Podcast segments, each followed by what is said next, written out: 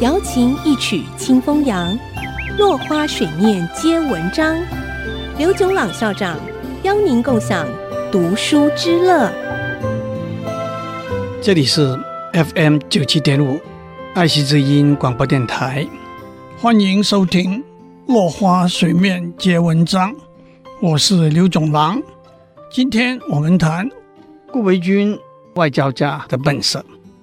美国哥伦比亚大学有一个杰出校友的排行榜，其中有三位中国人，那就是顾维钧、胡适之和吴健雄。顾维钧十七岁到美国留学，二十五岁在哥伦比亚大学获得国际法的博士学位。他回到中国，马上崭露头角，在袁世凯的总统府里头。担任英文秘书和翻译，三年之后就被派回到美国，担任中国驻美公使。那是当时在华盛顿外交圈中最年轻的一位大使。顾维钧年少英俊，当时和梅兰芳、汪精卫被称为中国的三大美男子，而且他说的一口漂亮流利的英文。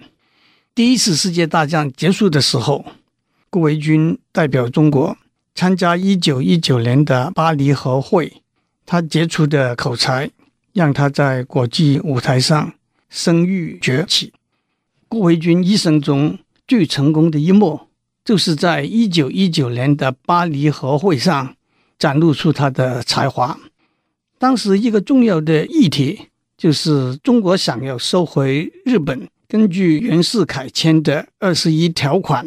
在山东得到的特权，顾维钧在他的演讲里头说：“中国人不能够放弃山东，就像基督徒不能够放弃耶路撒冷一样。”这句话打动了各国代表的心。可惜的是，最后在会议上，列强为了自己的利益，使山东问题依然不能够得到公平的解决。最后，中国代表团。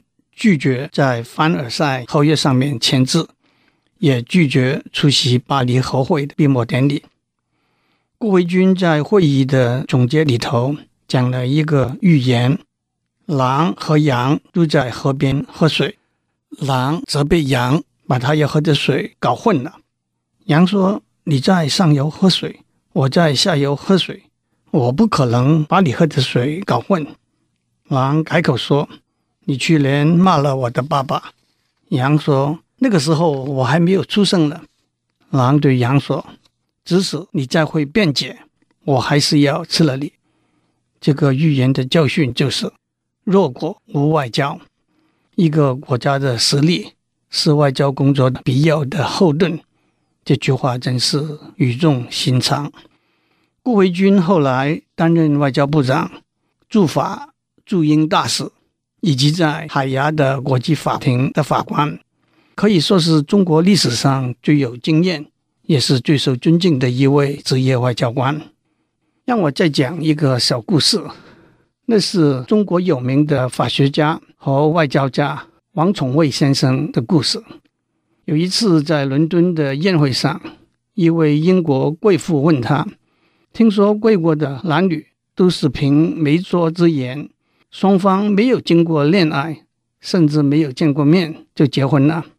在我们这里，男女双方经过长期恋爱，有了深刻的了解才结婚，那样才会有美满的婚姻啊！王宠惠笑着说：“你们是先恋爱后结婚，我们是先结婚后恋爱。好比有两壶水，你们是先把水烧开了再结婚，结婚之后。”水就冷下来了。